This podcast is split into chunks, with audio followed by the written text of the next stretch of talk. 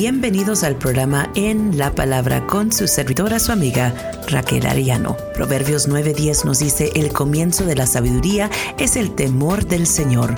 Conocer al santo es tener discernimiento. Acompáñenos mientras que pasamos los próximos 30 minutos en la palabra. Cuando nosotros recibimos a cada mes, ¿cuántos de ustedes reciben un bill del agua cada mes? Y cada mes, ¿quién lo tiene que pagar? Nosotros, ¿verdad que sí? Yo recibo un bill del agua cada, cada mes ah, y cada mes me dicen págalo para esta fecha y si no lo pagas para esta fecha, te va a llegar otro bill de otro color que quiere decir si no lo pagas, te voy a cortar el agua. Right? Entonces nosotros sabemos que es necesario durante los 30 o 31 días calendarios que nosotros tenemos que pagar el bill. Y exactamente así, de esa manera, yo quiero que nosotros nos acerquemos a esta escritura el día de hoy, porque había llegado el momento cuando los babilonios tenían que pagar el bill por lo que ellos habían hecho. Ahora pensará usted, bueno, pero ¿qué hicieron? Si el Señor, el Señor permitió que sucediera, ¿verdad? Este exilio, Él permitió que eso sucediera, yes, porque el pueblo, ¿verdad? Estaba siendo disciplinado por lo que ellos habían hecho. Pero la cosa más maravillosa y lo que yo quiero que ustedes saquen de esto el día de hoy es que el juicio de Dios no solamente incluye disciplina, sino que también incluye perdón y restauración. So, cuando usted lee estos capítulos, a veces que nosotros podemos ver, ahorita vamos a ver unas palabras bien fuertes que Dios dio al, al pueblo babilónico. Y cuando nosotros leamos eso, tal vez vamos a decir, este es el mismo Dios amoroso, el Dios que dio su único hijo para que muriera por nosotros en la cruz del Calvario. Same God, mismo Dios. Pero yo quiero que nosotros en nuestra mente guardemos esta, esta gran verdad, que el juicio de Dios no solamente incluye disciplina, incluye también perdón. Y vamos a ver eso en las escrituras el día de hoy. So, acerquémonos nosotros, ¿verdad?, a la palabra del Señor. Son solamente unos cuantos versos. Se los voy a leer todos y luego ah, para que tenga usted la historia completa. Y luego voy a regresarme nomás un poquito. So, escuchen bien. Ah, una de las cosas antes de comenzar.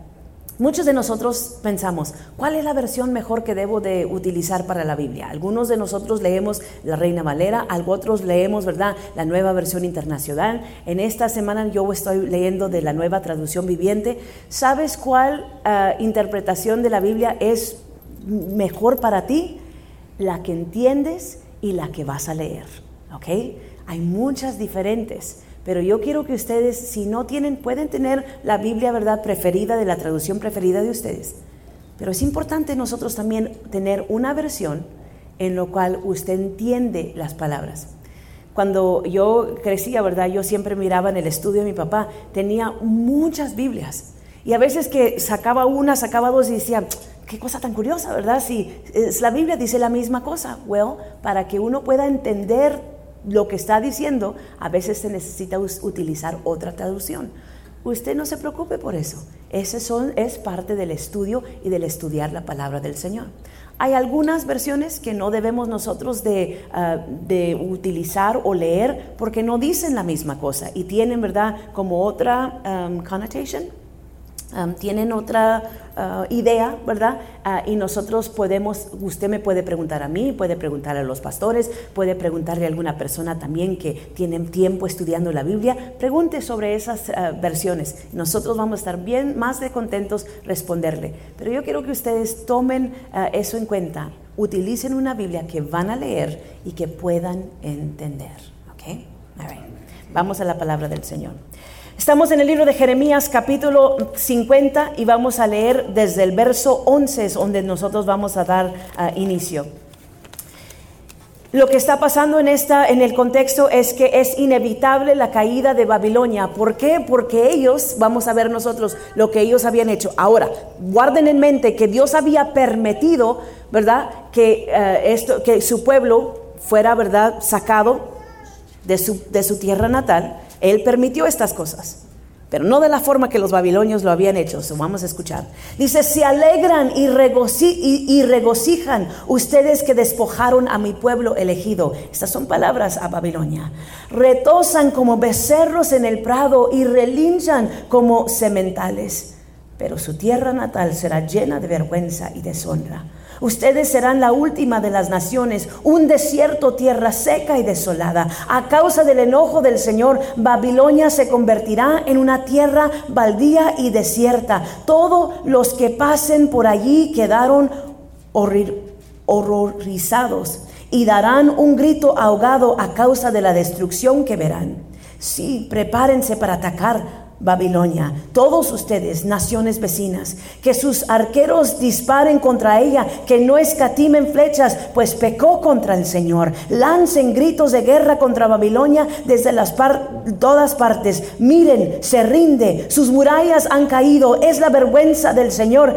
Así que Vénganse también ustedes, háganle lo mismo que ella les hizo a otros. Saquen de Babilonia a todos los sembradores, despidan a todos los segadores debido a la espada del enemigo. Todos huirán a sus propias tierras. Los israelitas son como ovejas que han sido esparcidas por los leones. Primero los devoró el rey de Asiria, después Nabucodonosor, rey de Babilonia les quebró los huesos. Por lo tanto, esto dice el Señor de los ejércitos celestiales, Dios de Israel, ahora castigaré al rey de Babilonia y a su tierra, de la misma manera que castigué al rey de Asiria. Traeré a Israel de regreso a su hogar, a su propia tierra, para comer en los campos del Carmelo y Basán y para quedar saciados una vez más en la zona montañosa de Efraín y Galaad. En esos días, dice el Señor, no se encontrarán pecado en Israel ni en Judá, porque perdonaré el remanente que yo guardé.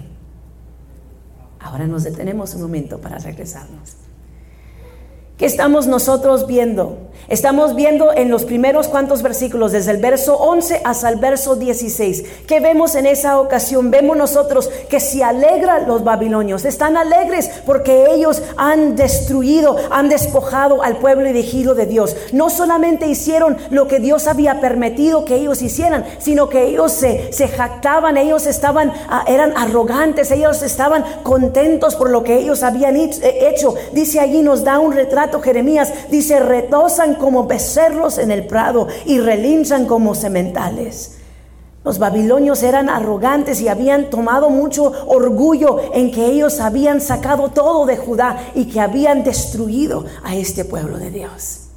Por cuanto Dios viene, ¿verdad? Y comienza a exactar su venganza en contra de ellos le dice, ¿verdad? Allí en unas palabras dice, su tierra natal será llena de vergüenza y deshonra. En otra versión dice, su madre estará avergonzada de ustedes. Hablando de su tierra. Y que todos los que pasen por ahí van a quedarse en horror mirando qué tan desolada ha quedado la tierra. Si nosotros pudiéramos ver, si pudieras tú regresar al libro de Jeremías capítulo 39, en ese capítulo, el verso 8 nos habla algo tan fuerte. Yo quiero solamente que usted lo vea bien rápido, no tiene que pasar ahí, solamente se lo voy a, a leer bien, bien rápido.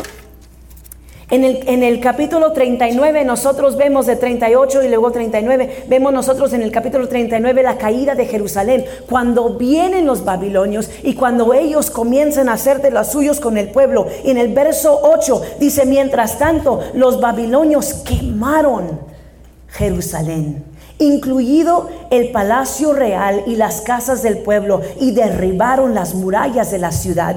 Entonces Nabucazadarán, capitán de la guardia, se llevó cautivos a los babilonios y a las personas que quedaban en la ciudad, las que habían desertado para unirse a sus filas y a todas las que quedaban. Y luego nos dice, en el verso 11 en adelante, que luego el rey, ¿verdad? Nabucodonosor y, ellos, ¿verdad? Son llamados y luego son capturados, ah, eh, eh, o sea que él captura al rey, nosotros podemos ver eso, el rey Nabucodonosor ah, ah, captura al rey y luego mata a sus hijos y hace que el rey mire y sea testigo de lo que está pasando. So, cuando estas palabras vienen y salen de la boca de Jeremías, ¿cómo ha de usted pensar que se sentían los israelitas? ¿Cómo nos sentimos nosotros cuando estamos mirando una película y que de repente vemos nosotros, verdad, que el, la persona mala de, la película, verdad, es capturada? Sentimos como que ya los agarraron, verdad, agarraron a los hombres malos. So me imagino que es la misma cosa que se sentían, verdad, los israelitas. Esto es la palabra del Señor y esto viene con lo que pasaba con el pueblo de Judá. Mira lo que viene hacia los babilonios, hacia, hacia los que hicieron tantas cosas en contra de nosotros. El Señor está eh, enactando su venganza en contra de ellos. Y me imagino, ¿verdad?, que nosotros podemos ver que ellos se, han de ver sentido alegres por esto, lo que estaba pasando. Ellos eran la fuerza militar, ¿verdad? Más fuerte en ese entonces, en esa parte del mundo. Eran más fuertes de todos los demás. Y ellos se sentían superior de tal manera de que ellos no tomaban en cuenta absolutamente a nadie a los cuales ellos vinieran, vinían a atacarlos. They would come and attack the people and they didn't feel sad, they didn't feel bad about it. They were arrogant about it. And so por esa razón ellos tenían que sufrir de esta manera. Y luego nosotros vemos algo muy importante, eso, la venganza es enactada, ¿verdad?, en parte del Señor, pero luego nosotros vemos Oh, perdón, vamos a, seguir hasta el verso 16. Hay tres cosas muy importantes nosotros ver. Dice aquí, lancen gritos de guerra, porque le dice, sí, prepárese para atacar a Babilonia, todas las naciones. O sea, que ustedes vengan y agarren su, su propia venganza. Y si nosotros podemos ver en otras eh, escrituras, vemos cómo ellos trataron a las otras naciones. Ahí está la historia para que nosotros podamos conocerla. And so el Señor, ¿verdad? Abre las puertas, it's fine. Ustedes vengan y agarren su venganza. Luego dice que tres cosas suceden. Número uno, en el verso 15, dice, lancen gritos de guerra contra Babilonia, desde todas partes. Y es lo mismo, ese mismo lenguaje nosotros podemos ver en el libro de Josué, cuando el Señor le dice a su pueblo, lancen gritos. ¿Por qué? Porque viene una anticipación de derrota en contra de los enemigos. ¿Se acuerdan nosotros cuando vemos los israelitas dieron siete vueltas alrededor de Jericó y gritaban, gloria a Dios? Dice el canto que nosotros cantamos, gritaron gloria a Dios y gritaron todos y derribaron los muros de Jericó.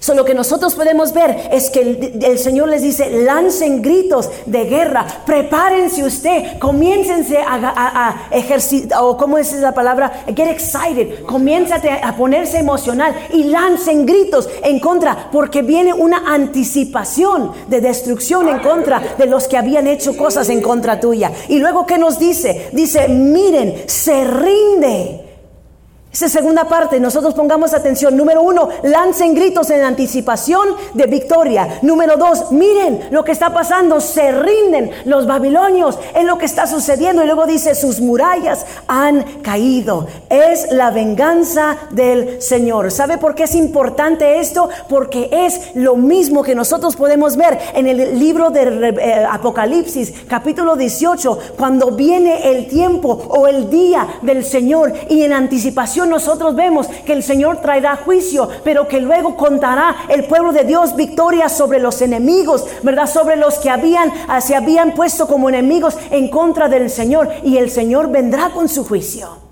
Y nosotros podemos ver que the fall of Babylonian Empire, en la caída del imperio babilónico, era simplemente una anticipación, o sea, lo que nosotros podemos ver, lo que vaya a pasar en el día del Señor, cuando Él regrese por su pueblo, cuando nosotros regresamos, ¿verdad? Con Él como ejército fuerte del Señor. son cosas que nosotros podemos ver. Ay, no que pensamos, bueno, esto solamente es una historia de lo que pasó. No, es una predicción también de lo que está por venir. Y nos debe de dar alegría a nosotros por eso. Sigamos hacia adelante, ¿verdad? Porque se nos pasa el tiempo.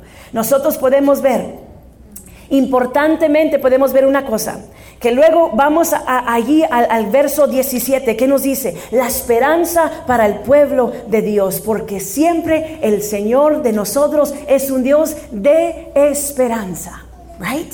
So ellos habían sido ah, sacados, ¿verdad?, de su pueblo, ellos estaban dispersidos. Pero luego había esperanza para ellos. Primeramente, la primera cosa es que escucharon que los babilonios iban a ser vengados eh, iban a recibir venganza por lo que habían hecho.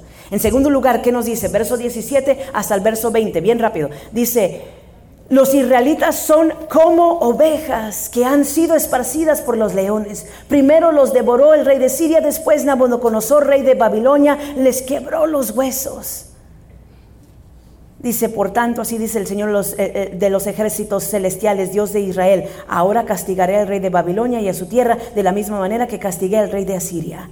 Y luego dice allí con la promesa, porque le dije, recuerden, nosotros hablamos de restauración, no solamente esperanza que el Señor se iba a vengar, sino que también iba a proveer restauración para su pueblo. ¿Y qué nos dice la palabra? Dice, traeré a Israel de regreso a su hogar, a su propia tierra, para comer en los campos de Carmelo y Bazán, y para quedar saciados una vez más en la zona montañosa de Efraín y Galá. Yo me imagino que esa palabra era como un bien viento fresco en un lugar bien seco y árido, un viento fresco que el Señor iba a venir, iba a restaurarlos para atrás, iba a regresarlos a ellos a un lugar donde no solamente iban a regresar a su tierra, sino que aquí nos dice en el verso 20 que también iba a restaurar la relación entre el pueblo de Dios y Dios, porque no se había solamente destruido, ¿verdad?, la relación del pueblo y su tierra, sino que también se había destruido y quebrado la relación entre los pueblo de Dios y Dios. ¿Y qué dice? En esos días dice el Señor, no se encontrará pecado en Israel ni en Judá, porque perdonaré al remanente que yo guardé. Ese es el regalo más precioso. No solamente que el Señor restaura lo que se había perdido.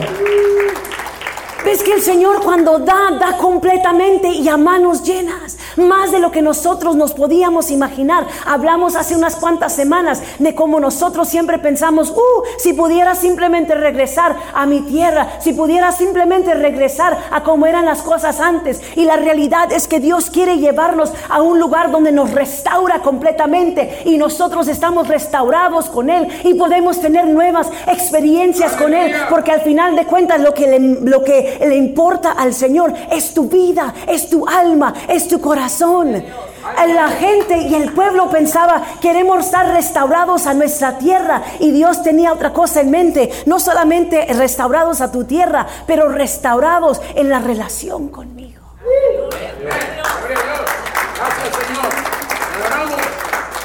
At the end of the day, al final de los días, la esperanza más grande que tiene cualquier persona es de recibir el perdón de nuestros pecados y de estar restaurados con el Señor. Es una cosa que nosotros tenemos que aprender, especialmente donde nosotros estamos hoy en este día. Porque a veces nosotros simplemente pensamos en las cosas materiales. Oh Señor, si simplemente, ¿verdad? Salvaras a mi hijo, si salvaras a mi esposo, a mi esposa, a, mi trabajo, si salvaras estas cosas, Señor, si simplemente me dieras lo que yo necesito para vivir aquí en la tierra. Y el Señor dice, yo soy capaz de hacer esas cosas, pero no te das cuenta que soy capaz de perdonar tus pecados, de restaurar tu matrimonio, de, de, llamar a tus hijos a que no solamente se salgan de problemas, pero conozcan a Dios como su único y personal Salvador. That's the most important part. Esa es la parte más importante, el ser restaurados con el Señor. Y es lo que nosotros podemos ver en, estas, ah, en estos versos. Por último, nosotros vemos el verso 33 hacia el verso 34. Ah, ¿Y qué nos dice la palabra del Señor? Dice, esto dice el Señor de los ejércitos celestiales. Los pueblos de Israel y de Judá han sido agraviados. Sus captores los retienen y se niegan a soltarlos. Pero el que los redime es fuerte. Su nombre es el Señor de los ejércitos celestiales y Él los defenderá y nuevamente les dará descanso en Israel. Pero para la gente de Babilonia no habrá descanso. Pero el, el que los redime es fuerte. Su nombre es el Señor de los ejércitos celestiales y Él los defenderá y de nuevo les dará descanso. Amén. El juicio de Dios en contra de su gente, de su pueblo, por ser desobediente, por apartarse del camino, permitió que los de Babilonia vinieran y los sacaran de su tierra. Los dispersió por donde quiera. Pero luego les promete restauración. Y luego les dice, yo soy el Dios de los ejércitos que los defenderé. los voy a defender en contra de todos los que vienen en contra de ustedes. That's beautiful. Eso es hermoso. Que aún en la disciplina del Señor, aún en eso podemos nosotros ver la esperanza que nuestro Dios al, al último del día, nuestro Dios es un Dios de amor, de esperanza, de perdón y de restauración. Incline su rostro conmigo. Digamos, Padre Celestial, te damos gracias por tu palabra. Te damos gracias porque hemos pasado estas últimas semanas en el libro de Jeremías y hemos conocido más y más y más de tu carácter, de tu persona. Hemos nosotros conocido más de tu corazón. Y te damos gracias, Padre, porque como cualquier buen padre tienes que disciplinar a sus hijos, pero provees restauración, salvación para ellos. Y te doy gracias porque yo soy tu hijo recipiente de la restauración, recipiente del perdón de mis pecados. Señor, te doy gracias porque nos has amado con un amor eterno y con un amor que nunca se agota. Y te damos gracias en esta mañana. Señor, te pedimos solamente que tú nos ayudes a nosotros a continuar aprendiendo más de ti y poniendo en práctica ese conocimiento de tu palabra Damos gracias, Padre Celestial, y te entregamos nuestra vida. Amén y amén. Este programa de En la Palabra fue grabado en vivo en el Centro Cristiano 701 Sur Pershing, aquí en Liberal, Kansas. Acompáñenos cada domingo por la mañana a las 10 a.m. Para más información sobre programas como estos o simplemente si gustaría ponerse en contacto con nosotros, lo puede hacer llamando al 620-626-8282.